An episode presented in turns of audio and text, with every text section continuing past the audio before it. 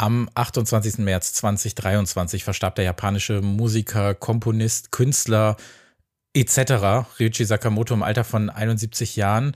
Äh, Nakamoto starb am Krebs, einer Krankheit, die er letztlich nicht loswerden durfte. Er lebte für und mit der Liebe zur Kunst und zur Musik, die er ebenfalls nicht abschütteln konnte, aber vor allem nicht abschütteln wollte. Und er hinterlässt einen beeindruckenden musikalischen Katalog, der im Laufe von über 40 Jahren Techno, Pop, Ambient, Neoklassik etc. beeinflussen sollte und weltweit, das hat man jetzt auch wieder festgestellt seit gestern, viele, viele Menschen, darunter etliche KünstlerInnen, ähm, ja, beeindruckt hat und äh, die sein Schaffen geprägt hat. Track 17, der Musikpodcast, auch in den Shorts folgen wie immer mit Albert Koch. Hi Albert.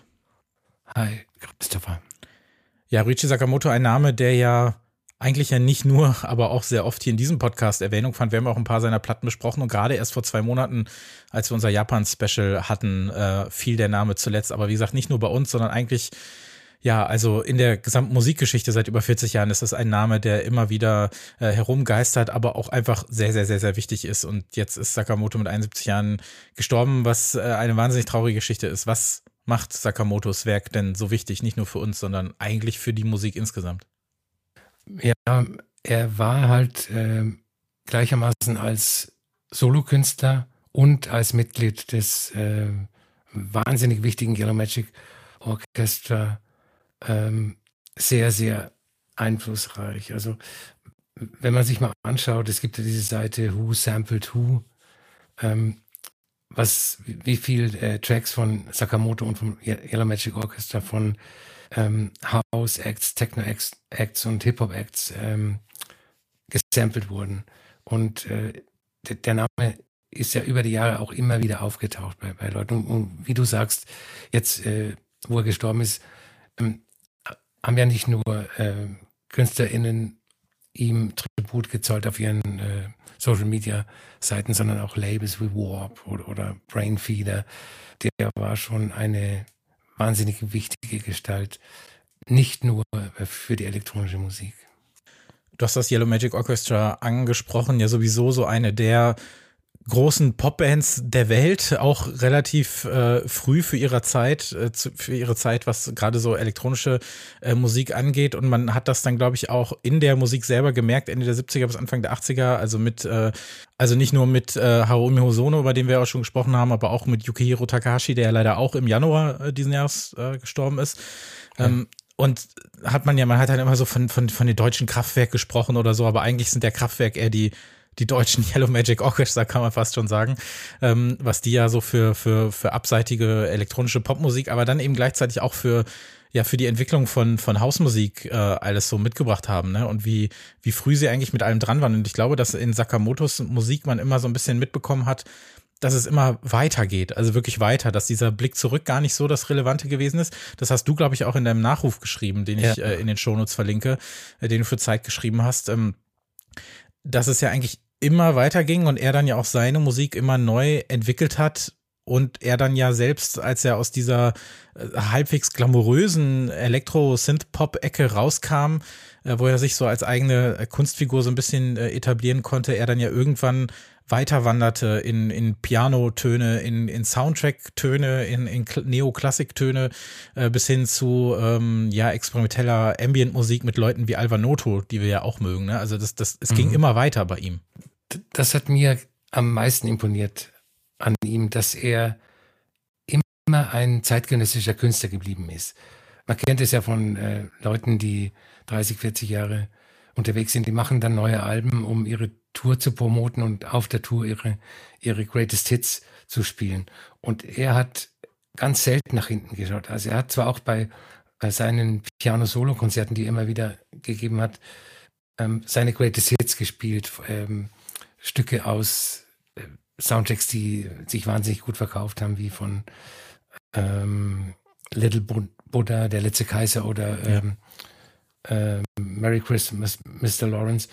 Aber das war kein Crowd-Pleasing. Er hat auch damit äh, Klangforschung betrieben und ähm, die Möglichkeiten ausgecheckt, bestehende Kompositionen in andere Kontexte zu setzen. Also er war immer ein Zeitgenosse und ist auch von den jeweiligen Zeitgenossen ernst genommen worden. Und das fand ich jetzt auch wieder interessant beim nochmal nachschauen, was er alles gemacht hat. Und auch wenn man jetzt seit gestern, also wir nehmen das am 3.4. auf, das wird jetzt auch äh, in dieser Nacht schon erscheinen. Und gestern kam die Nachricht, dass er verstorben ist. Und aus welchen Bereichen die Leute sich dazu zu Wort melden und mit ihm oder über ihn gesprochen haben, die auch teilweise mit ihm zusammengearbeitet haben. Also das ist ja eine so gigantische Bandbreite an Musik, an Einflüssen, an MusikerInnen und so weiter gewesen. Also, dass man ein, ein Sakamoto eigentlich aus vielen unterschiedlichen Gründen kennen kann. Also ne, man kann ihn natürlich vielleicht am ehesten tatsächlich für, für seine Soundtrack-Arbeit äh, mhm. kennen. Vor einigen Jahren, glaube ich, hat er noch mal ein größeres Publikum durch The Revenant bekommen. Ähm, genau, ja. Aber auch äh, für andere Geschichten, du hast ähm, hier Merry Christmas, Mr. Lawrence äh, angesprochen. Ähm, da hat er ja dann auch, glaube ich, war das in dem Film, dass er auch eine kleine Rolle äh, übernommen hat? Ja. Ja, und ähm, David Bowie. Genau, ja, richtig, mit David Bowie. Und äh, ja, also dass du ihn daher kennen kannst. Du kannst ihn natürlich aber auch aus den letzten 15 Jahren vielleicht eher durch diese elektronische Ambient-Musik kennen, was auch für mich persönlich eher so das ist, mit dem ich ihn kennengelernt habe und das, was mich persönlich auch am meisten interessiert und begeistert. Aber du kannst ihn natürlich auch komplett aus diesem YMO äh, Kontext kennen, aus mhm. diesen, aus diesen wirklich abenteuerlichen, äh, ihrer Zeit wirklich weit voraus äh, ja gewesenen äh, so Elektro-Pop-Nummern. Und das finde ich so spannend an, an einem Mann wie äh, Sakamoto, der äh, so interessiert war, der so vielfältig war und der sich dann am Ende wirklich so in der gesamten Musik so breit gemacht hat. Da gibt es nicht viele, die so sind, ne? Ja.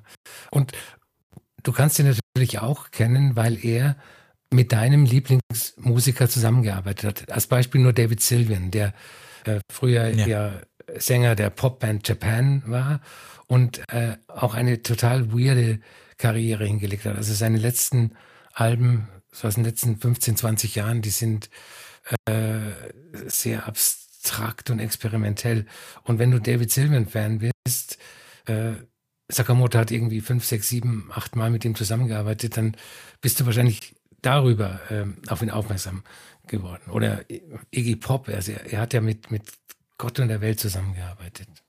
Wenn man dann jetzt überlegt, was empfiehlt man jetzt so zum Start oder wie geht's los? Wie startet man mit, mit der Aufarbeitung, wenn man sich noch nicht so richtig viel mit ihm beschäftigt hat?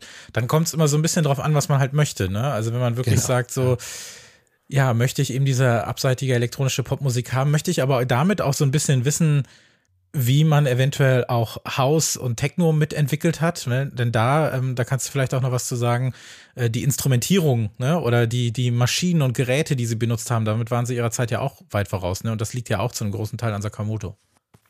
Also ich würde, wenn ich überhaupt keine Ahnung hätte, würde ich mit seinem ersten Album anfangen, dieses äh, Thousand Knives, ähm, weil das irgendwie schon die alles beinhaltet, was er in seiner langen Karriere macht. Ja, also, auch schon in dem Titeltrack alleine, der ja auch irgendwie fast zehn Minuten genau, geht, ne? Ja, ja. Also da ist äh, äh, weirde Elektronik dabei, da ist Synthpop dabei, da ist eine wunderbare äh, Kraftwerk-Hommage dabei. Ähm, das, der Track heißt auf Deutsch das neue japanische elektronische Volkslied.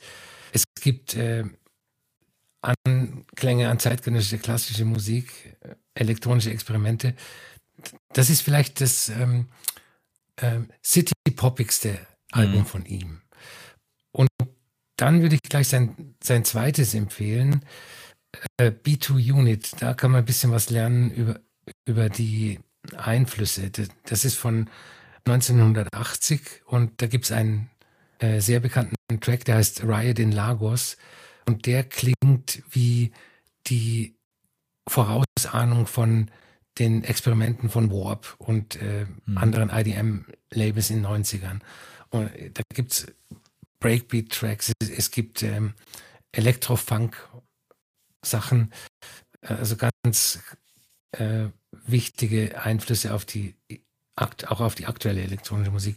Und ähm, für mich persönlich vieles, was er dazwischen gemacht hat, zwischen seinen ersten Sachen und dem äh, ab den Nullerjahren, ähm, da ist auch viel äh, Try and Error dabei.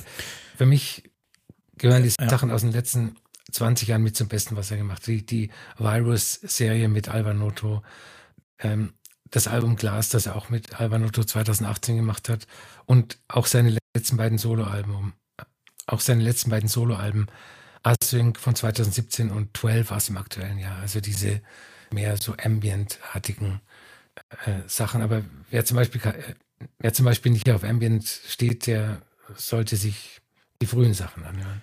Ja, in den 90ern war tatsächlich auch so ein bisschen so, ja, so loungige, so Chill-Out-Pop-mäßige Musik irgendwie teilweise auch dabei, die so ein bisschen ja, also du hast ja vorhin positiv zeitgenössisch erwähnt. Das geht dann natürlich nicht immer gut, aber ähm, ja. ja, da ist da ist tatsächlich dann auch manches äh, dabei, was wirklich verzichtbar ist. Aber ich sehe das mittlerweile auch so, so sehr ich diese Sachen aus den äh, von den den YMO Sachen mag und Thousand Knives ist ein ganz tolles Album, aber mir geht so dieses piano-zentrierte Ambient-Klassikwerk doch, also mir geht das schon so am nächsten mittlerweile, also gerade auch die Alvanotto-Sachen hast du angesprochen, da hattest du ja auch ein paar Mal äh, was mitgebracht für in den Podcast, also das äh, habe ich mir aufgeschrieben, das 05er Album Insen, Out of Noise 2009 und auch äh, Async äh, 2017 äh, finde ich auch ganz fantastisch. Da gab es dann ja auch nochmal eine schöne Remix ähm, Version davon, um einfach nochmal zu zeigen, welche äh, Musiker noch alles äh, mit seiner Musik in Berührung mhm. äh, gekommen sind. Und ich würde abschließend noch ähm, etwas empfehlen, das äh, hast du ja auch gesehen, die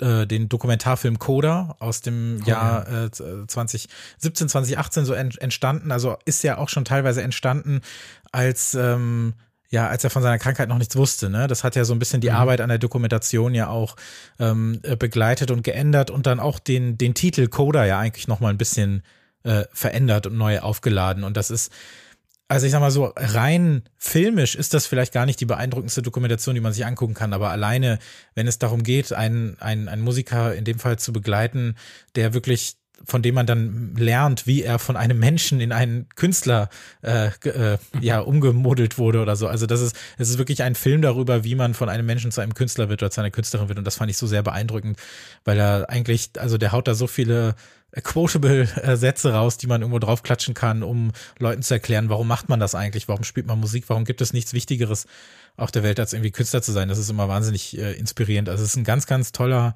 äh, Dokumentarfilm und eine Liebeserklärung an, an Musik und ja, Kunst eigentlich zugleich, ne? Ja, ja. Ich, ich will noch eine Sache ansprechen, ähm, auf die ich vorhin beim Brainstorming äh, zu diesem Podcast gekommen bin. Ähm, ich habe ja gesagt, äh, seine Soundtracks, Little Buddha und der letzte Kaiser, der letzte Kaiser, der sogar einen Oscar bekommen, die sind ja weltbekannt. Und äh, die gehören nicht so ähm, unbedingt zu meinen Lieblingssachen von äh, Sakamoto, weil ich diesen Orchesterschmalz nicht so gut finde. Also das ist schon teilweise sehr kitschig. Und äh, da sehe ich Ähnlichkeit, äh, da sehe ich Ähnlichkeiten zwischen Richie Sakamoto und Ennio Morricone. Der Morricone ist auch für 10 bis 12 Soundtracks für irgendwelche Blockbuster weltberühmt, hat die dann auch äh, bis zum Exzess live äh, aufgeführt mit Orchester, hat aber hunderte von Alben, von Soundtrack-Alben mit äh, dem weirdesten Shit rausgebracht, ja. mit der weirdesten ähm, elektronischen, nicht elektronischen, experimentellen Musik. Und ähm, Sakamoto hat genauso zwei Gesichter. Eigentlich hat er sogar natürlich mehr Gesichter als den ähm, Mainstream-Soundtrack Produzenten und dem Avantgardisten. Da ist, ist noch einiges dazwischen. Ja, und äh, war es nicht so, dass Morricone dann seinen ersten Oscar dann ausgerechnet für Tarantino äh, bekommen hat vor einigen Jahren? Genau, kurz vor seinem Tod? Soundtrack, die, für einen Soundtrack, den er aus Abfallmaterial eines alten Soundtracks äh, zusammen komponiert hat. Das ist echt komisch, ja.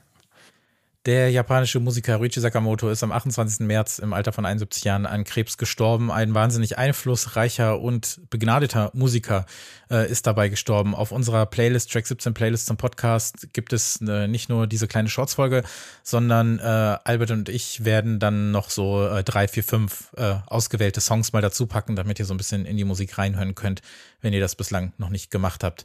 Ähm, ihr könnt auch unsere aktuelle Feature-Folge hören zum Thema 10 äh, Geheimtipps Tipps, die ist gerade draußen und äh, nächste Woche Freitag, dann also Freitag in einer Woche, gibt es dann Ausgabe 44 mit fünf neuen aktuellen Plattenempfehlungen. Dankeschön, Albert.